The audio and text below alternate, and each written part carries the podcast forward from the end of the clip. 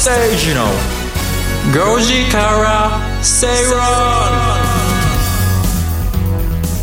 9月21日水曜日時刻は5時を回りました。こんにちは吉崎誠二です。水曜パートナーの新山千春です。水曜アシスタントの新宮志保です。そしてこの番組のリサーチ担当してくれます。向井さやさんです。よろしくお願いします。お願いします。よろしくお願いします。吉崎誠二の5時から正論5時制水曜日はビジネストレンドやライフスタイルの話題を中心に番組を聞いてためになる情報をお届けします吉崎さん今日は？はい吉崎ですよ。ぼーっとしてませんか？はい。聞こえてますよ。聞こえてますはもうはい。リモートで参加させていただきますので。今日は吉崎さんはリモートで。はい。はい。こちらからいろんな情報をお届けしたいなと思いますのでぜひよろしくお願いしおます。願いします。スタジオはということであの女子3人でお留守番中です。はい。ワイワイやってます。今画面見ながら喋ってますけど、はい。素敵な光景ですよ。はい素敵な光景でリ手を振っていたスナーさんにリスナーさんにお伝えできないのがなかなかお見せできないのが悔しいですが、はい。いい時代になったなと思いますね。そうですね。えー。顔も見れますしね、うん。そう本当に。局局に行けない時はこうねえー別のところから参加することができて、はい。ねいい時代だなっていうふうに思いますね。本当ですね。はい。そんないい時代を感じる9月21日。今週はまあ月曜日と金曜日お休みで本当にこう季節の進みを感じますね吉崎さん。はいなんかこうより秋を感じませんか？今週は。そうですね。なんか短い感じがするよね、ねそうです。あとなんかなんか急に涼しくなったので、そうなんですよね。昨日の夜とかすごい寒寒いぐらいね。急に秋になったよね、うん。ねそうですよね。うんなんかあの寝る時の服が あのうん準備できておらず。わかります。そうそう。ね寝てからえ寒いみたいなトランクルームに預けていてトランクルームにあの持ってきてもらわなきゃと思って冬用の寝巻きとかをと思って。うんもうちょっと半袖で寝てるとねブルってね。ね寒い感じで。目が覚めちゃったりしますけれども。はい。そうですよね。うんえー今日は吉崎さんリモートでの出演ということになりますけれどもいろいろと、おリモートならではにね、こう温度感も伝えていけたらなというふうに思いますけれどもね。はい。よろしくお願いいたします、お願いします。はい、では番組早速早速進めていきましょうか、はい。えー今日はですねゲストの方もお迎えしてお送りしていくご時世水曜日です。トレンドピックアップに続いてリートスタディそして今日は特集コーナー株主優待特集ということで、えー9月はですね、まあ、いろんな特徴があるそうなんですがあのー今朝の銘柄あ上半期の締めで今朝銘柄お多いということなんですよね吉崎さん。そうですよね。うん、はい、まあ、3月9月が一番多いパターンですので、まあ、その中から、まあ、沢井3年が選ばれた。やつを今日お話を聞いてみようかなと思はいいますね、えークオカード大好き優待弁護士の沢井康夫さんに、え ー沢井さんなんかいろいろフェイスブック見てるとあちらこちらに仕事がてら 仕事なのか旅行なのかよくわからない日々を挙げられてますのどこにで行ってるんだろう。気になりまますね。ずオープニングはですね、はい。その仕事と遊びの狭間みたいなお話から始めていきたいなと思います。どこに沢井さんは行ってるんでしょうか。皆さんちょっと想像しておいてください。どうぞお楽しみに、えーリスナーの皆さんからのご参加もお待ちしております、えーメッセージは番組ブログからお送りいただけます。そして番組のツイッターアットマーク RN アンダーバーご時世こちらはフォローぜひよろしくお願いします。つぶやきはハッシュタグご時世をつけてつぶやいてください。お待ちしております。それでは早速番組進めてまいりましょう。この番組はロボットホームワオフード各社の提供でお送りします。お聞きの放送はラジオ日経です。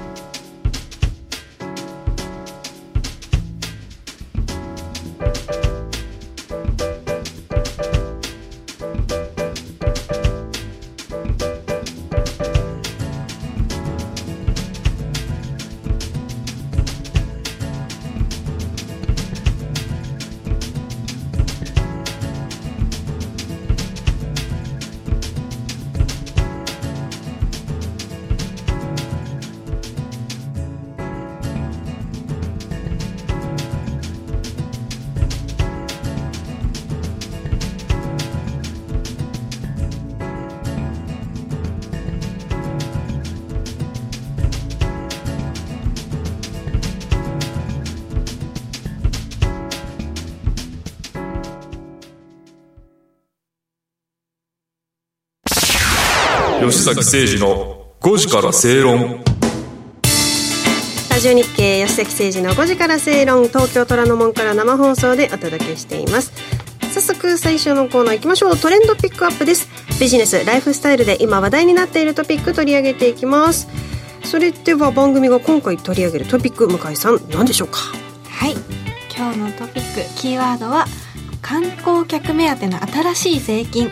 自治体で検討です、世界遺産厳島神社で有名な宮島がある広島県廿日市市は来年10月から宮島を訪れる観光客に対して1人100円を徴収する宮島観光税というものを導入を発表しました、でこの廿日市市では観光客の増加でトイレの設置や渋滞の対策など行政需要が大きくなっているとして陸側から宮島に向かう船の運賃に上乗せする形で100円徴収観光客から徴収する予定です。で税収は1年でおよそ2億円見込み。で住民だったりあと通勤通学のお客さんあと修学旅行生は非課税ということで、まあ、今結構旅行の需要高まってるので、あのこうそういった観光客を受け入れる環境整備の財源確保に、えー地方税法に定める税目とは別にこう独自で自治体が定める、えー動きが出ているということですね。うん。うんど。どうですか？結構新山さんも地方とか、旅行でも行かれると思いますがそうですね。私ね、えっとゴールデンウィークかな、はい。ちょうどあの厳島神社に行ってそうなんですよ。結構フェリー乗り場とかも結構新しくなっててうん、あのだいぶねあの前にいた時とかは印象が全然ガラッと変わってたんですけれども。あやっぱりね、うん。そういったものの維持という意味では環境を整備する維持、えーそういったためのこう財源確保が必要ということですけれども、うんうんこの税金なんですがな名前もついているんですね？あそうですね。この税金が宮島観光税という、もう独自に作ったものになってます。こういったこう自治体独自の税金として有名なものはいろいろとあるそうなんですが。そうなんです、えっと、こういった独自のものが例えば宿泊税だったり遊漁税っていう法定外目的税って呼ばれるんですけど、まず宿泊税皆さんもく払ったこと。多分知らぬ間 知らぬ間じゃないんですけど払ってはいるんでしょうね。そうですね。ホテルに泊まった時とかにねあの宿泊税もっていうのを確かに。込みで払って明ます細をこう見たりするとこうちゃって書いてありますよねありますよね、うん。うんえちなみに遊漁税って何ですか？遊漁税っていうのが、あの釣りを釣りをするフィッシングをする お客さん対象に上乗せするものでこちらだとこう2001年にあの富士河口湖町あ富士河口湖町ですね、うん。で初めて導入されました。でうん。これはこう違法駐車だったりゴミの問題とかがあったので、こうそういったこう駐車場の整備だったりいろいろトイレの整備だったりそういった費用に充てられるってことでしたね。遊ぶに漁業で遊漁税。遊漁税。ねなんかすごい名前だなと思いますが。吉崎さんここまでどうですか、宮島というとですね、うん。はい。小学校6年生の時に僕は修学旅行できました。ああそうなんですね。えー多分関西地方の修学旅行先ではですね、えー秋の宮島っていうのはとてもポピュラーな場所だと思いますね。うん定番ですね。うん。あの小学校6年生の時の僕はあの宮島で宮島っていうとしゃもじで有名ですよね。はい。しゃもじしゃもじ有名で宮島のしゃもじをですねうん買って帰ってですね、はい。うんえー努力と書かれたしゃもじの ご飯を作るところで書かれたですね。やつを買って帰ってですね。あのふとそれを中学生が高校生の時にお これ何だったっけなとこれに努力って書いたしゃもじはと思ったらそういえば買ったんだなと思ってですね後になって思思い出した記憶があってはその時努力が足りなかったから自分に努力するようにと思って買ったのかなとか思い出しました。が。でね、あ、でもあの観光客が多いところはですね、まあ、これは多分日本多分観光客が最も多い、えー街をどこって聞かれたらですね多分ですね、はい。まあ、観光だけじゃなくて訪問者が多いところっていう多分きっとですね北海道とか沖縄のイメージがあるんだけどうん。うん多分東京だと思うんですね。そうそう今ですはいまあ、あの東京だったりあるいは、まあ、あのギリギリ東京の千葉のディズニーランドがあるあたりですか。まあ、あの辺りが多分全国からいろんな方々が集まる、まあ、一番多いところだと思いますので、まあ、そういう意味でもですね、うん。あのと確か東京もですね宿泊税って確か取ってるはずですので、はい。あのえー、1万何千円までの宿泊で行くと、えー、150円ですよとかですね例えば200円ですよみたいな形でですね宿泊税を取っていると思いますので、まあ、そういう意味で、まあえー、とと遠隔地から訪れる方が多いところでは、まあ、今やなんかある程度当たり前みたいな感じになりつつあるなというような、はい。えー、ことを思いますね、うん。えー、吉崎さんおっしゃったように東京都では、えー、2002年に宿泊税が導入されています。はい。はい、これがですね宿泊税導入の第1号2002年ですからね、うん、そうですよね。東京第1号ですよね、はい、はい、もしここの手のやつでいくとまず真っ先には東京のイメージですよね。そうですねその理屈的、はい、理屈的にはですねやっぱり訪れた方がですね、まあ、例えばですけど、まあ、ゴミを捨てたりとかですね、うん。まあ、そこでいろんなものを、えー、消費するわけですから、まあ、その分ぐらいちょっとだけでもやっぱり払ってよみたいなところが多分理屈的にはあると思うんですが、まあ、多分それをですね、えー、税収にすることで、まああのせえー、なんていうかなその町町づくりに、えー、使うっていうことだと思うんですけど、まあ、言ってもですね、まあ、1泊2日だとしてもですね、まあ、多少はあのホテルにもゴミを捨ててですね、そのホテルがですねあのゴミをあの都とかに持って行ってもらうわけですから、うん、まあ、そういう意味で理屈的にはですね、まあ、ちょっとぐらいは払ってもいいのかなっていう感じはしますね。うん。だからこの宮島観光税は今回1人100円の予定ということなんですがということはまあこの1人100円ぐらいが妥当なのかなっていうふうな気もしますけどこの価格的には吉崎さんどうなんでしょう？まあ、そうですよね、まあ、100円とか150円とかがまあ基本的には多いような感じですし。確か海外とかすごく高いようなところもあった記憶があって、はい、まあ、あのそういうことを考えると、まあ、100円っていうのはまあとりあえず、えー、そこから始めていって、まあ、多分えー、そのうち上がる可能性もあるんじゃないか。確かあの東京はあれですよね。宿泊代金によって確か変えてたはずですよね。ああなるほどなるほど。一泊いくらいくら、うん、あ一泊いくらいくらのホテルに泊まるんだったらいくら払ってくださいみたいな感じだったと思いますのでまあ、そういうふうにこうあの、まあ、宮島みたいな観光地ではね、はい、えー、どうかな豪華客船に乗ってきた人は200円ねとかする ボートできたら100円ねとかするわけにはいかないと思います、まあ一律なんでしょうけどね。乗る船によってとかはね変えられないかもしれない、変えられないと思います。ね、あの吉崎さんおっしゃった、えー、海外のこの観光税的なもの番組が調べております。そうなんです、うんと海外ではあのイタリアとかではほとんどの主要都市観光都市で滞在税まあ、つまりいわゆるあの宿泊税を課しているほかヨーロッパ各国でもかなり導入されているそうですね。そういう意味ではヨーロッパとかも観光で成り立ってるみたいなところも多いでしょうしね。そうですね。まあでもまあ、確かに観光で成り立ってるから税収をってことももちろんなんでしょうけど、それ以上にやっぱある程度街を利用したらちょっとぐらいはその分払っていってよ。みたいななんか町利用料金みたいなところが島利用料金みたいなところがあるんでしょうね、ということなんですかねなんかね、温泉地とかでもあとでもあの、お風呂なん。かあの入ると入湯税みたいなのあるじゃないですか。ありますね。まさに。ね思いました。入湯税あのこの入湯税ですね。旅行予約サイトなんかでよくあの私も見かけることがあります。これがですね法定目的罪として、えー、定められていまして、えー、法定目的税ですね、はい。えー、温泉施設を有するほとんどの自治体で徴収されています。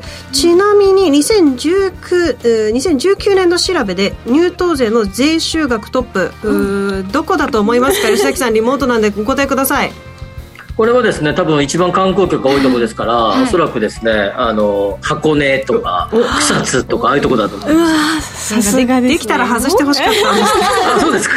そんなことないです。そんなことないです。でも明らかに一番旅館の数が多いじゃないですか。まあそうですね。はい、えー、おっしゃる通り、ね、神奈川県の箱根町でございました。あじゃあここはエコノミストとしてやっぱり外せないのが金額だと思うんですが、えー、この入湯税の税額税収額トップ箱根町おいくらでしょう？そうさすがに 箱根に僕あのせあの観光の専門家じゃないので分からない。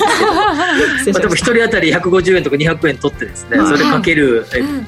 え来来場来町来町、えー、訪れた町の宿泊した方の数を掛け算するっていうことなんでしょうけど、うん、まあ多分10億円ぐらいはあるんじゃないかなって感じです、まあ、多分多分あのアップダウンするんでしょうけどね。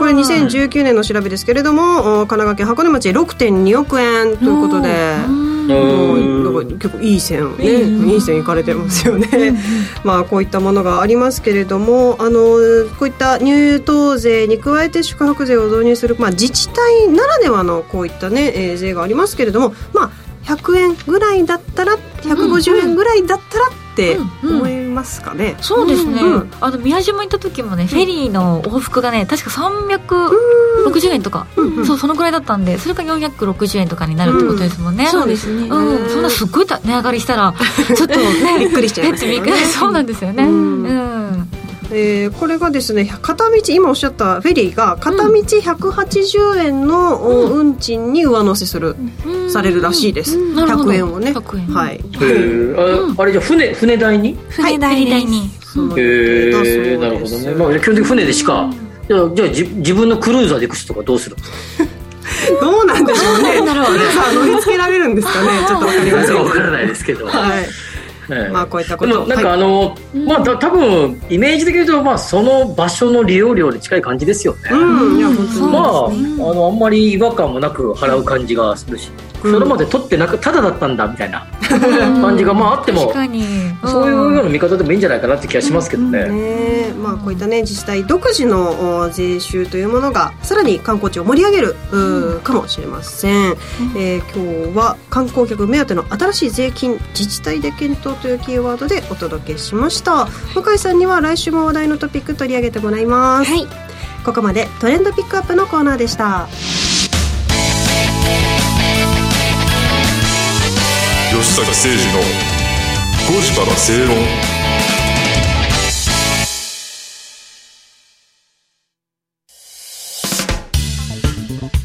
お聞きの放送はラジオ日経です。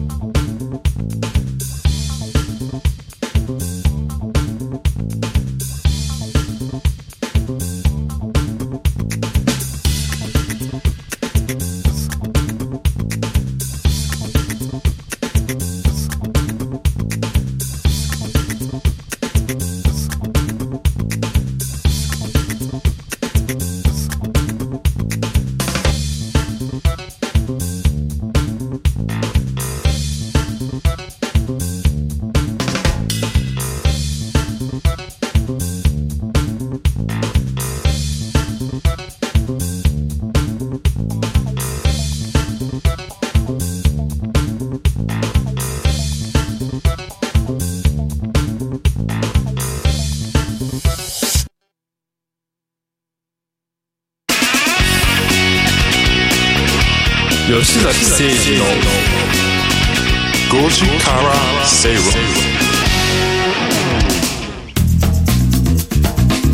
生放送でお届けしています。水曜日のラジオ日経吉崎誠二の5時から正論です。続いてはリートスタディのコーナー行きましょう。不動産投資を身近なものとして考えていきましょうというコーナーです。吉崎さん今日のキーワードは？今日はですね、えっと、まあ、デートってですね、まあ、いろんな、まあ、ここでいろんな話をしてきましたけど、まあ、よく複合型、まあ、こういうのとこういうのが組み合わさったタイプとかですね、そういう話をしてきましたが、まあ、今回はですね、まあえーまあ、ほぼほぼ、えー単もうあの単一銘柄単一あごめんなさい単一物件のですねリートについて取り上げてみたいと思います例えばもう、えーこのファン、えーこのリートはですねオフィスばっかりしか入ってませんみたいな、そういうような銘柄です。で、うんはいあの単一の、えー銘柄をですね、えー単一、えー種別ぶ単一物件種別の銘柄は、えーまあまあ、例えば代表的なのは物流とかいうイメージがある、あのーとかホテルとかのイメージがあるかもしれませんが、はい。まあとまあ、もともとえーリートの発祥でいくとオフィスビルとか商業施設とか、はい。えー住宅あたりがですね、まあ、発祥で、まあ、それらの、えー単一型には比較的大型銘柄と呼ばれるですね、えー銘柄があって、はい。まあ、一番有名なのはですね日本ビルファンドですね、うん。日本ビルファンド投資法人。まあいろんな街角で MBF と書いたですねビルを見かけると思いますがあれがそうですが、はい。8951ですね、まあ、何度かここでお話をしましたが、はい。一番古くに上場した銘柄っていうはい。うん。えー時価総額も1位で、うん。えーに一番最初の、はい。えーに上場した銘柄ってこと。まあ、20年前。20年以上前にですね、うん。上場した銘柄ということになります。でこれ、えー、とまずですねこの大単一銘柄単一種別銘柄について、はい。結構賛否両論あってですね、うん。えー一つはですね、えっと、例えばオフィスなんかさっきの日本ビルファンドなんかそうですけど、はい。えーリモートワークが進んでですね、えーこ新型コロナウイルスが蔓延した頃2020年の4月5月6月あたりは、えー東京の街から人が結構消えましたがそういう時はですね、えーなかなか、えーなんていうかな価格も下がっていてですねえー、と苦しいような状況が続いてました、うん。まあ、そういうようにですね、えーとまあ、単位え一方でその頃って住宅系のリートは結構いい数字でしたがはい。そのなんていうかな、ぶえっと、種別をいろいろごちゃ混ぜにすることによってそういうリスクが分散できるっていうふうに、えーいうふうに、えー見る人もいれば、ええ逆に逆に、えー単一種別銘柄の観点で言えば分散されてないんじゃないの？種別が。っていうネガティブな意見もある。うん。一方でポジティブな意見はですねこれ意外とですね重要な視点で、はい。えーリートってですね、えーそのアセットえー運用会社、はい。アセットマネジメント会社ですね。運用会社が各物件を運用していくわけですけどええ。ビルしかないのでビルの運用ばっかりやるわけですよね。そうするとですね、えっと例えばビルも、えー商業施設もレ,、えーレジデンス、えー住宅もとあればですねこうそれぞれのせ専門家って言ってもおかしいかな。それぞれの,、まあ、あの運用担当者みたいにならなきゃいけないので、はい。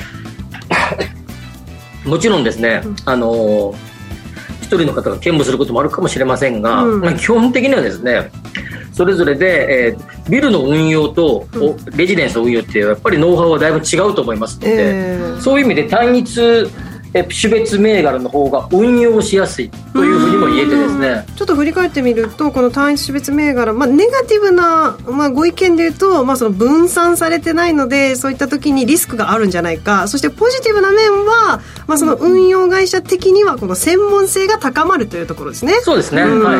はい。なので、えっと、おそらくですね、えーさっきのコロナでうんぬんって言った時なんかもですね、はいまあ、えービルしかやってなければ直ちにそれをこう修正できたと思うんですね。うーんで今絶好調な、えーまあ、不動産市況ってずっとこの78年、まあ、コロナの頃を除けば基本的にいいですから、まはい。あ、そういう時はあんまりですね、えーそのことが表面化しませんがちょっとですね、えー不動産市況的によろしくないというような例えばリーマンショックの後とかそうだったんですが比較的単一銘単一種別銘柄の方がですね、まあ、手堅いよねみたいなですね数字の動きをしていたのでそれをですねうまいことですねこう、はいなんていうかな運用している物件の、えー管理運用をしているということが言えるんじゃないかなと思いますね。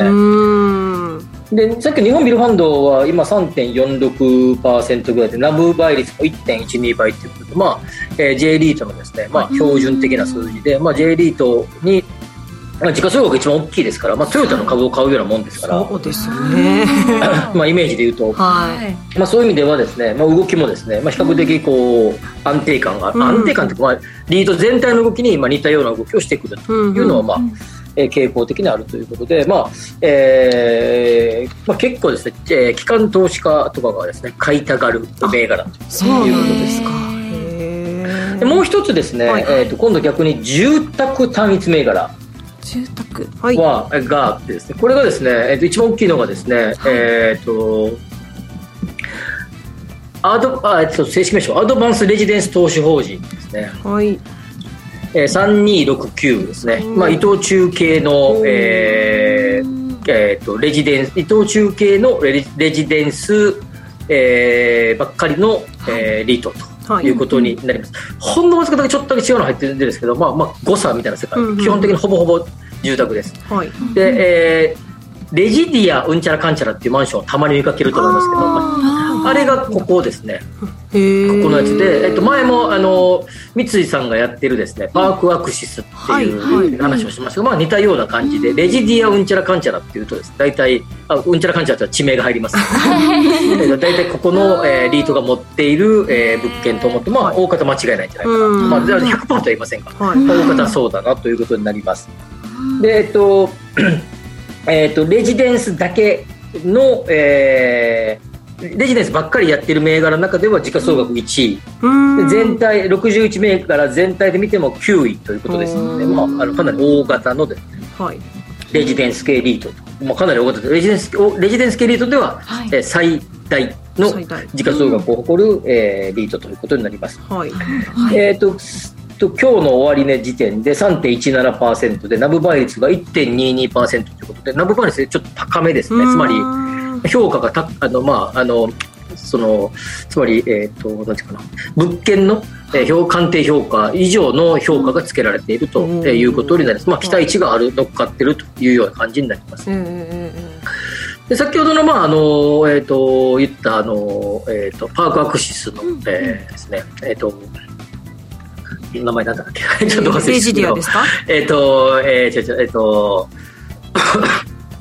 えっと、あ、日本アコモ、アコモデーションファンドね。これが、あの、パークアクシスが8割かぐらい入ってるタイプで、アドバンスが、えー、あれですね、あの、レジディアが入ってるタイプ。まあ、この2つが、まあ、大体有名な、うんえっ、と、えっと、単一ブランドばっかり入ってるよねっていう、まあ、よく、皆さんも街を歩いてるとよく見かけるですね。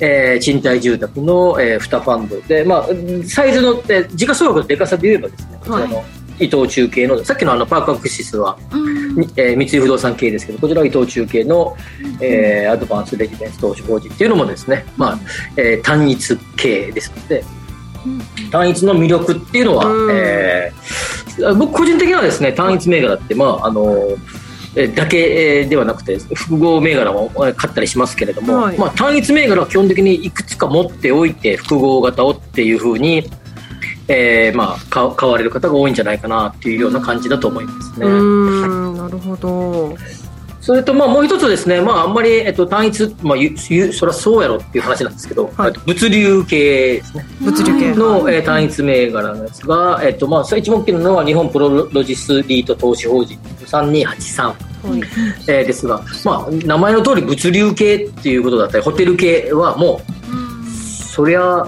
専門性いるよね。っ てそうですよね。まあ、普通に見てもそう思いますよ。ね。そうまあパッと聞いたらわかるような感じはしますよね。ですよね、うんうんうん。あるいはなんか大江戸温泉とかもそうですよ。ねまあなんか温泉やってんだろうなって感じで、そう温泉の運用ってそれはかなり専門性いるよねってまあ思いますよ。ねそう言われたらそうですよね、うんまあまあ、あの別になんか僕が偉そうに議論するまでもそれは結構専門性高いよって感じすると思うんです、物流も。はい。物流はですね、一つ見方があって、マルチテナント型っていうのと、はい。えー単一テナント型っていうのがあって、マルチテナント型っていうのはお大きなその物流倉庫の中に A 社、B 社、C 社、D 社が相乗りして借りているっていうのがマルチテナント型。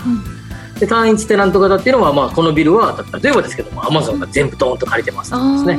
日本郵郵政日本、えー JP が全部借りてますみたいな感じのタイプが単一型っていうことで、うん。先ほどのあのプロロジスは比較的マルチ型がですね、まあ、多いタイプの、えーなんていうかな、あのーリートだというふうに、はい。で逆にこれマルチ型はマルチ型のノウハウがあり単一型は単一型のノウハウがあってここにもですねマルチと単一を組み合わせまくっプロロジスは比較的マルチが多いんですけど、はい。組み合わせた方がいいという選択組み合わせた方があの、なんていうかなリスク分散ができるねっていうふうにも言えるし、さっきの運用ノウハウで見たらどうなのっていうですね、まあ、同じ話がここにも出てくるっていうことで、これ全部同じ話なんですね。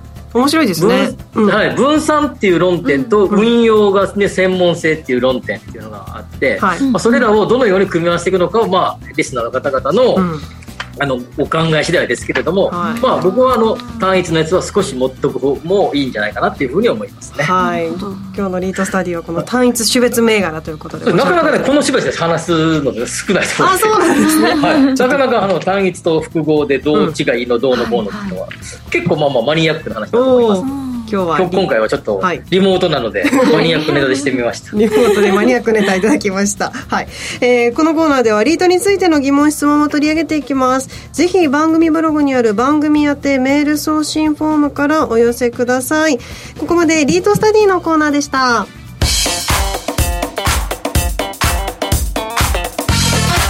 吉崎誠二の5時からスペイロン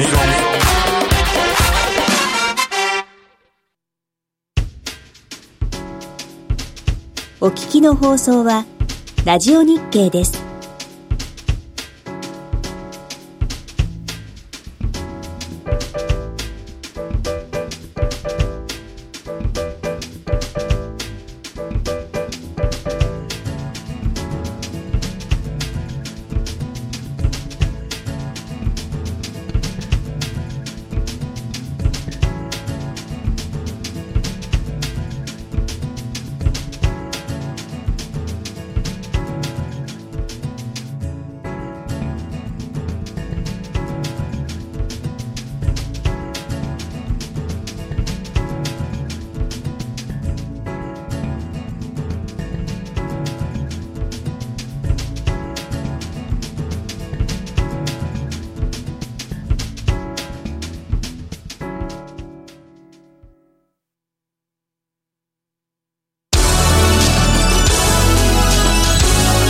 崎誠二の5時から正論 Accurate Communication Time 500 ラジオ日経吉崎誠二の5時から正論東京虎ノ門から生放送でお届けしています。ここからは特集コーナーです。日頃のライフスタイルにプラスとなる情報をじっくりとお伝えしていきます。今週は株主優待特集。株主になっているともらえる嬉しい優待について、おなじみのこの方にいろいろとご紹介いただきます。優待弁護士の沢井康夫さん、スタジオにお招きしました。沢井さんよろしくお願いします。お願いします、はい、はい、よろしくお願いします。よろしくお願いします。吉崎さんはリモートですが、はい。はい。今日も避暑地みたいなところに行かれていて楽しそうなフェイスブックのこう投稿を見ましたよ。沢井さん避暑地に行かありがれてた。んですかとうございます。あの群馬のですね、はい。高崎の方に春名湖というまあ湖があるんですけれども、そこに湖とあと温泉もあるんで、そちらの方に行ってきました。そうですかそうですか。はわかりました。まああの仕事で行ってるのか遊びで行ってるのかだけちょっと聞いてから始めてきた あの基本的には仕事で行ってきました。そうですか。はい。あのそれ弁護士弁護士業務。はい、弁護士なんで守秘義務があるので、あ。の、あんまり詳しい話はできないんですけれども、とある仕事がありまして、はい、その仕事が終わってから、あの、春名湖の方にちょこっとだけ遊びに行ってきた次第です。なるほど、はい。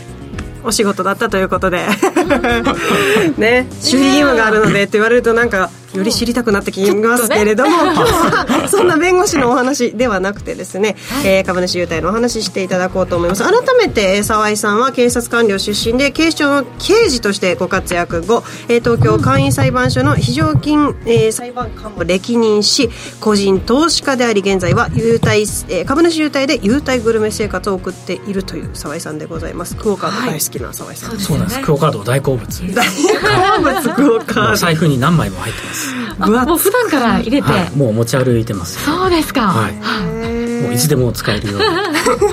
はい、そんな沢井さんに今日は、えー9月にもらえるという、まあ、9月優待銘柄をご紹介いただこうと思います、えーまずはじめにこれからご紹介する銘柄ですが来週9月28日水曜日までに株主になれば優待がもらえます、えー9月のこう注目ポイントがあるそうですけれどもいかがでしょう？はい、あの9月の優待銘柄非常にたくさんあるんですけれども、はい。はい。今回はその中から特に高配当な、おーまあ、配当金がはい。もらえる銘柄に注目をしてみました、はい。なので具体的にはあのーまあよ配当利回りが4%とかうん。5%以上ある銘柄をいくつかピックアップをしてみました、はい。はい。吉崎さんどうですか？やっぱりこの配当というところも気にしておくべき点の一つですよね。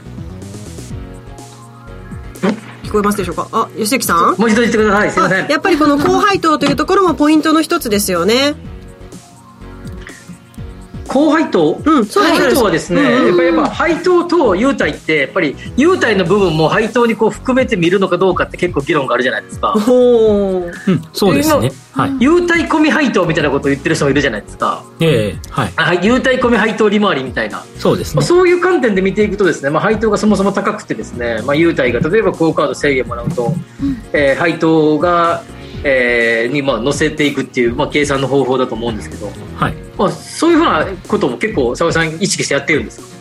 えー、と私はそこまではあの意識はしてなくってあの基本的にはその優待そのものの、まあ、素晴らしさに注目をして、あの買ってはいるんですけれども、ただ今回の特集では優待銘柄の中でも特に高配当なものをセレクトしてみました、あの普通その優待銘柄だとどうしてもその配当利回りの方はそんなに高くない。まあどちらかというと低いものが多いんですね。ただ今回あのセレクトしたのは優待もついてて、なおかつまあ配当利回りも高いと。なのでまあ二重の意味で美味しい銘柄なので 優待とまあ高配当で両方まあ楽しめるのでまあ最強のある意味最強の銘柄ではないかと思います。なるほど。じゃあお願いします。はい。では早速うご紹介いただきましょう。まず一つ目は。はい、えー一つ目はですね大橋テクニカという会社の銘柄になります、えー証券コード7628大橋テクニカこれどういった企業なんですか、これはですね主に自動車部品を設計開発したり販売している会社になります。はい、ちなみに今日の終値が1413円ですけれどもポイントとしては？はい、えー、優待品なんですけれども100株でお米券が1枚もらえます、おおいいですね。はい。でお米券はですねやっぱりこれ絶対使う ものなんですよ。お米食べますよね、はいうん。でまあどこの家庭でも絶対お米はあの買うと思いますので、うん。あの絶対普通に生活してて、まあ、使えるものなので、うん。はい、なので、まあ、私もお米券大好きで、はい。はい、あの毎年何枚もお米券をもらってます、はい、それとあともう一点。お米券っていうのはですね実は有効期限がないんですね。あへえはそうなんですそうなんですよ。これ商品券なんではい。あの有効期限ないんです。はい。あビール券とかああいうのもないんですか？ビール券そうですね。それもないですよね、えー。はクオカードってあるんですか？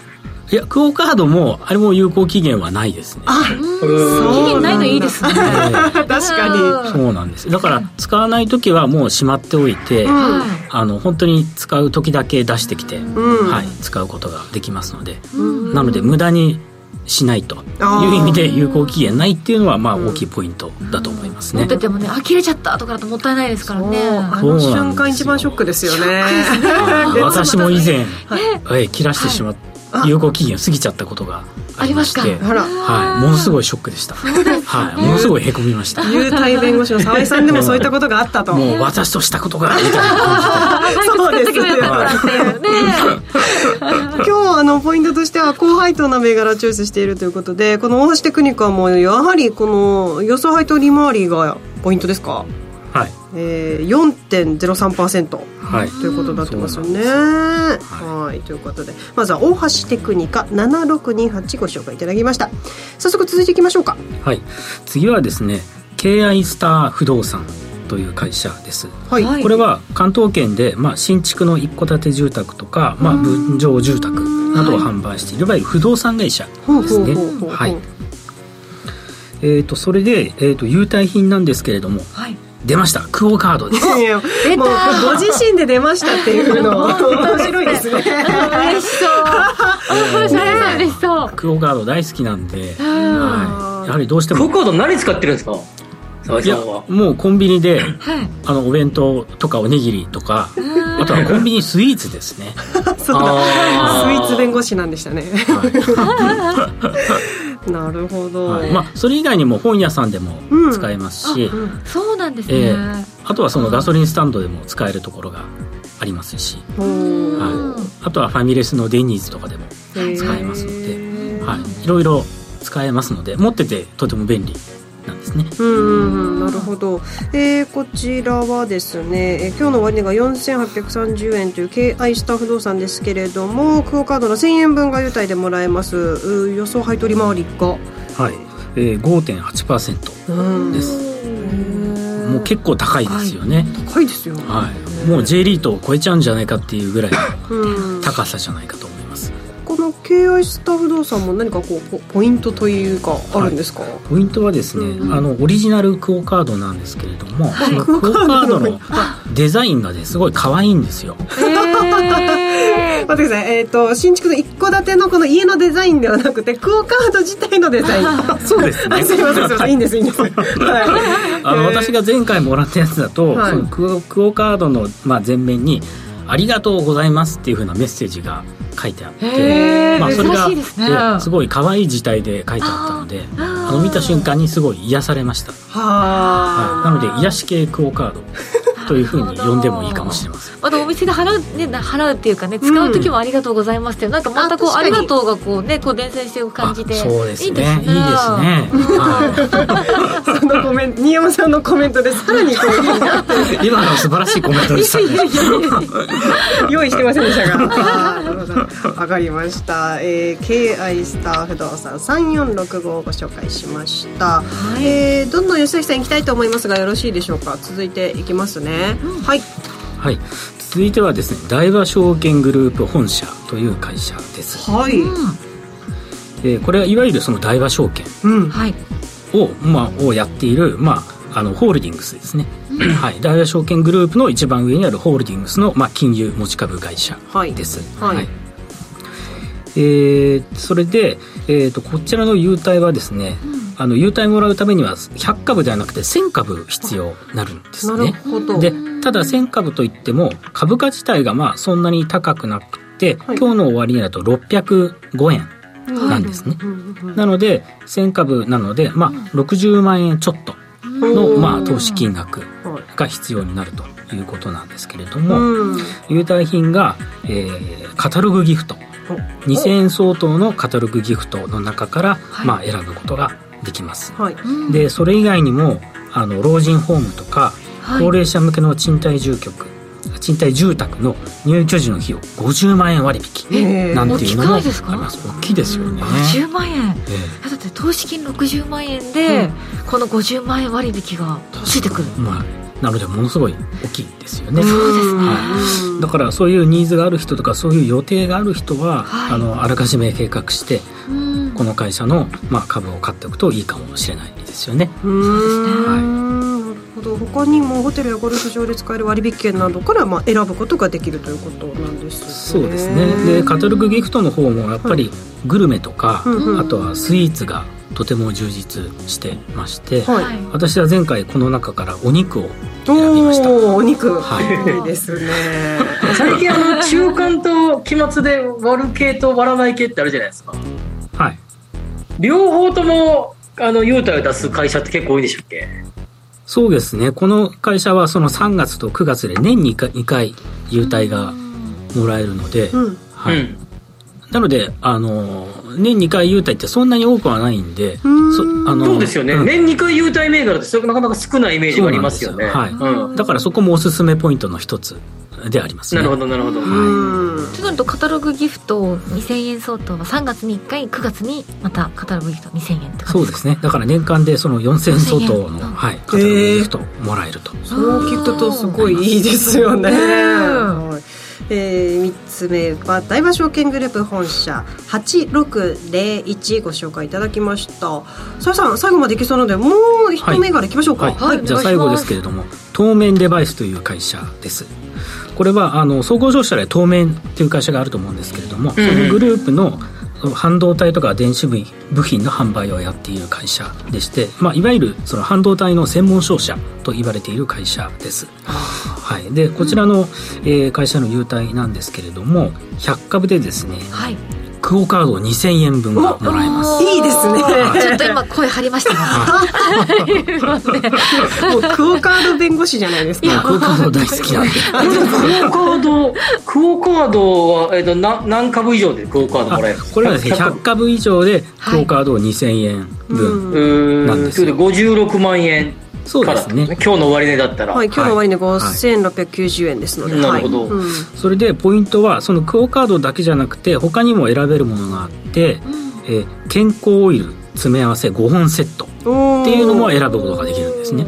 へえ、だからもうクオカードばっかりで飽きちゃったっていう方はその健康オイルの方を選択することもできるということになってます。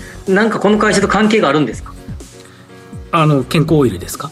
はいはい。はいオイルが。えー、といや多分扱っている商品のうちの一部ではないかと思うんですけれども。本当ですか？何かしら関係はあるのかもしれない。何かしら関係こあるとのこの製造ラインか何かで使ってるもらってるかもしれないね。なるほど。なるほど。そうですね。その可能性はあると思いますこうね、はい。オイルをこう詰める時とかにね 何かこう半導体が使われてる可能性は確かにあるかもしれませんけれどもね。ね。であとおすすめポイントとしては、はい。この会社の本社がですね中央区の晴海にあるんですね。晴海のトリトンスクエアに、はい、でうちの近所なんですよ。えそうなんですか、はい。私が住んでるところの近所が、まあ晴海でして、えはい、あのうちの近所なんでまあ、え。馴染みがあると。いうところでそれだけなんですけど ポイントそこですか？ポイント近所。うん近所。うちの近所。なるほど。でもあれですかね吉崎さんこういったこう近所だから馴染みがあるとかあのさっきのレジデンスもそうですけどああの名前見たことあるみたいな、あの名前見たことあるみたいなものがもしかしたらこうポイントになるかもしれないですよねこう株を選んだりする時の。おいけますか？新山さんどうですか？うん。あれ聞こえてますか吉崎さん？おねあのまあ、新山さんにじゃあ聞いてみたいと思うんですけどやっぱその今、ご近所っていう話ありましたけど、家の近所でよく見てるああの名前とかっていうのは、確かに選ぶ時のポイントになるかもしれないですよね。そうですよね。馴染みがあるとこう応援したいというか。ねえ本当に。うん。そうですよね。家の近所とか、まあ、会社の近くとか、うん。あとはまあ田舎の実家の地元の企業とかはい。っていうのはやっぱり馴染みがあると思いますので、そういう企業だとどういう、まあ、商売やってるかっていうのが分かりやすいので、うん。はい、そういうところの優待を調べてはい。買ってみるっていうのもいいかもしれない。ですよね。わかりました。じゃあ近所にクオカード優待があるかどうか私も調べてみたいな。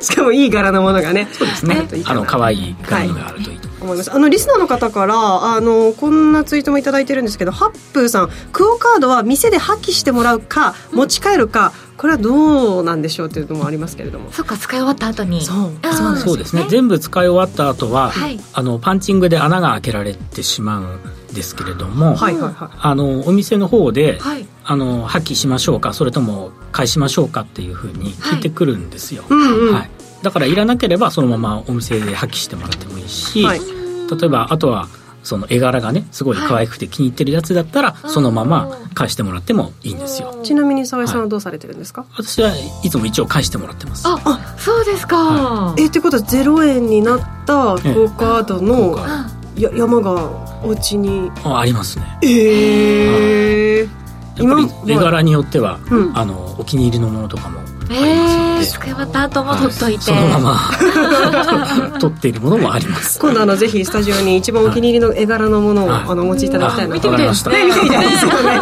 楽しみにしたいと思います、えーここまで優待弁護士の沢井康夫さんに今日はスタジオにお越しいただきました。沢井さんどうもありがとうございました、はいどうもありがとうございました。えーというわけでエンディングです。この番組はロボットホームワーフード各社の提供でお送りいたしましたなお実際に投資をされる際の判断はご自身でいただきますようご自身でしていただきますようお願いいたします。えーさて、えー先ほど吉崎さんが宮島でしゃもじを買ったというお話をされていましたが、はいはい。えーツイッターで、えーきょっちんさん、えーという方から杓子と呼ばれていることを教えてくださいました、ああしゃもじじゃなくてうん、杓子。杓子みたいですね。うん。これはですね杓杓子だそうですよ吉崎さんえ？あちょっと今回線が吉崎さん今日厳しはいそうなので。回線はい、えーまあ吉崎さんまたあのスタジオの方でお待ちしておりますのでよろしくお願いします,、はい。というわけで今日はじゃあ新山さんと私二人で締めるということになりますね。ねそうですよね。えー、また吉崎さんは、あーはい。えー戻ってきてもらいたいなと思います、えーここまでのお相手はリモートで吉崎誠二さん。はいそして新山千春とそして私新宮志保でした、えー来週も夕方5時にラジオ日経でお会いいたしましょう。澤井さんもどうもありがとうございました、はいどうもありがとうございました